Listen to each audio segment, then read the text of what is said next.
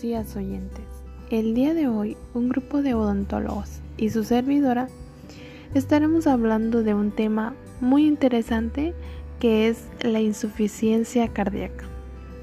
Y bueno, para empezar, ¿qué es la insuficiencia cardíaca? La insuficiencia cardíaca es la incapacidad del corazón de bombear sangre en los volúmenes adecuados para satisfacer las demandas metabólicas y si lo logra, lo hace a expensas de un descenso crónico de la presión de llenado de los ventrículos. En cuanto a la epidemiología, según la Asociación Americana del Corazón, la población mayor de 40 años tiene una probabilidad de 1 a 5 de padecer insuficiencia cardíaca congestiva. Pero bueno, eso es en algún momento de su vida. Esto se debe a que en la actualidad la gente vive más y sobrevive a otros problemas médicos, tales como los ataques cardíacos, que aumentan el riesgo de padecerla. Los individuos que sufren de otros tipos de enfermedades cardiovasculares tienen un mayor riesgo de alguna falla cardíaca. Según su fisiopatología, la insuficiencia cardíaca es causada por la incapacidad del corazón de funcionar de manera eficaz como bomba, la cual da como resultado un inadecuado vaciamiento de los ventrículos durante la sístole o un llenado incompleto durante la diástole. Para esto existen tres factores fundamentales. Uno de ellos es la precarga, que es el volumen de llenado diastólico. También está la poscarga, que es la presión de resistencia a la eyección del ventrículo izquierdo. Y por último tenemos la contractilidad, que es propiedad básica del músculo cardíaco. Por último tenemos a la etiología, que comprende la enfermedad arterial coronaria, conocida como infarto o angina de pecho, presión arterial alta, que es la hipertensión, latidos cardíacos irregulares, que son las arritmias, la enfermedad valvular cardíaca, la miocardiopatía, defectos cardíacos congénitos, es decir, de nacimiento, abuso de alcohol y drogas, específicamente cocaína, miocarditis, endocarditis infecciosa, hipertensión pulmonar y embolismo pulmonar. Esto sería todo de mi parte, pero no se vayan, que en un momento viene el doctor Víctor con un tema súper importante. Muchas gracias doctora. A continuación vamos a hablar sobre el cuadro clínico. Depende del estadio clínico, étnico y de la predominancia de la insuficiencia ventricular, ya sea izquierda o derecha, la triada clínica mediante la cual se manifiesta la IC está constituida por taquicardia, cardiomegalia y ritmo de galope. La taquicardia en conjunto con palidez, diaforesis, oliguria son manifestaciones de la estimulación adrenérgica. Por otro lado, la cardiomegalia refleja la utilización del mecanismo de Frank Starling como proceso de compensación y es el resultado del aumento del volumen circulante. Insuficiencia cardíaca izquierda. Los síntomas que caracterizan al paciente con insuficiencia del ventrículo izquierdo son fatiga y disnea de esfuerzos y progresiva, condicionada por el aumento de volumen y presión diastólica del ventrículo izquierdo, que se opone al vaciamiento de la aurícula izquierda, lo cual a su vez incrementa la presión venosa pulmonar y la de los capilares pulmonares, con un trastorno consecutivo de hematosis. Insuficiencia cardíaca derecha. La insuficiencia del ventrículo derecho se manifiesta por disminución del gasto de esta cámara cardíaca, lo cual se traduce desde el punto de vista clínico en fatiga, hipotensión arterial sistémica, incurgitación yugular, hepatomegalia conjuntiva, derrame pleural, ascitis y edema de miembros inferiores. Insuficiencia cardíaca global. Cuando ambos ventrículos son insuficientes, se suman las manifestaciones clínicas que producen la falla de ambos, que son disnea de diversos grados, fatiga, congestión pulmonar y edema de varios grados. Clasificación funcional. Correlaciona el nivel de actividad física que puede tolerar el paciente con IC. Clase 1. Sin limitación a la actividad física. La actividad ordinaria no ocasiona fatiga excesiva, palpitaciones, disnea o dolor anginoso. La clase 2. Ligera limitación de la, de la actividad física. La actividad ordinaria ocasiona fatiga, palpitación, disnea o dolor anginoso. Clase 3. Marcada limitación de la actividad física. La actividad ordinaria ocasiona fatiga, palpitación, disnea o dolor anginoso. Clase 4. Incapacidad para llevar a cabo cualquier actividad física sin comodidad. Los síntomas de IC o de síndrome anginoso pueden estar presentes incluso en reposo. Tratamiento. Medidas generales. Reposo. Oxígeno. Dieta. Hiposódica. Restricción de líquidos. Fármacos utilizados para el tratamiento de la comorbilidad. Agentes ionotrópicos positivos que tienen la capacidad de aumentar la fuerza de la contracción del miocardio.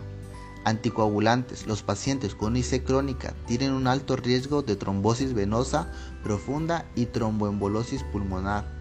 Estatinas.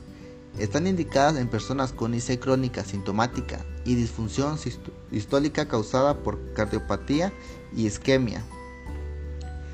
Antiarrítmicos en general no están indicados en la IC, aunque existen grupos de pacientes que se, se benefician de ellos. Manejo odontológico. El riesgo de tratar individuos con IC sintomática es que los síntomas pueden agravarse abruptamente durante el proceso odontológico y traer como consecuencia agudización de la falla cardíaca, arritmias letales e infarto cerebral o del miocardio. Se solicita información detallada del médico tratante sobre el estado de salud actual del paciente con IC congestiva o se indica consulta médica cuando la condición clínica así lo haga sospechar. Entre los signos y síntomas que sugiere su presencia destacan edema en miembros inferiores, extremidades frías, cianóticas o húmedas, dificultad para respirar, agitación ante pequeños esfuerzos, ansiedad, tos y otros. Es recomendable diseñar para cada paciente actividades previas al tratamiento dental que compensan el trastorno cardiovascular presente. Sería todo de mi parte, les dejo con la doctora. Hola, yo soy Paola Peña y continuaré hablando sobre las recomendaciones de manejo. En pacientes bajo tratamiento anticoagulante, solicitar un INR, realizar procedimientos quirúrgicos simples con cifras de 2.5 y complejos con cifras de 2.0. Ante cifras mayores, solicitar al médico la reducción del fármaco hasta alcanzar los valores deseados. En pacientes que reciben ácido salicílico, solicitar un tiempo de sangrado con intervalos mayores de 6 minutos. Suspender el medicamento una semana antes del procedimiento evitar interacciones farmacológicas y no rebasar las dosis de vasoconstrictores adrenérgicos recomendadas que sería 0.2 miligramos de adrenalina y 1.0 miligramos de levonortefrina. Hacer uso siempre de anestésicos locales con vasoconstrictor, usar dosis mínima cuando se maneja enfermos con poco control sobre la enfermedad. Edema agudo pulmonar.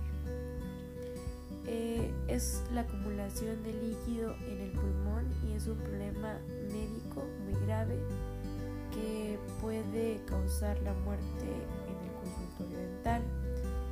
Etiología es el resultado de una rápida y repentina trasudación de líquidos del capilar pulmonar a los alveolos por un, crecimiento de la presión hidrostática de la microvasculatura pulmonar.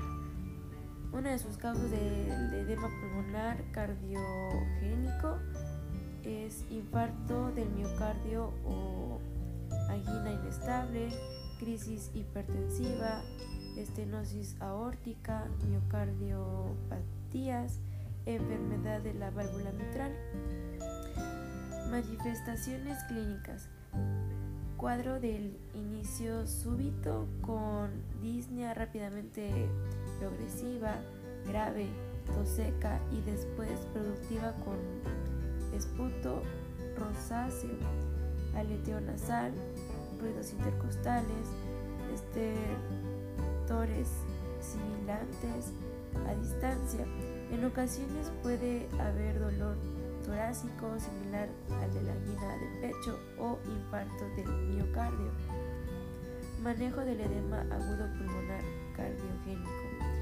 Por la gravedad del cuadro debe llamarse al servicio de ambulancia de inmediato, pero el odontólogo debe colocar el paciente sentado con las extremidades en declive para incrementar el volumen pulmonar y la capacidad vital, así como disminuir el trabajo respiratorio, el retorno venoso y por ende la precarga al corazón.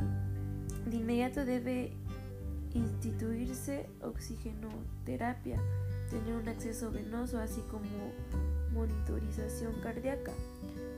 En conclusión, la insuficiencia cardíaca es un síndrome de diagnóstico clínico. La clasificación más importante es por tipo de disfunción sistólica diastólica. A mayor comprensión de la etiología y fisiopatología, el diagnóstico y el tratamiento serán más acertados. Y pues bueno, eso sería thank you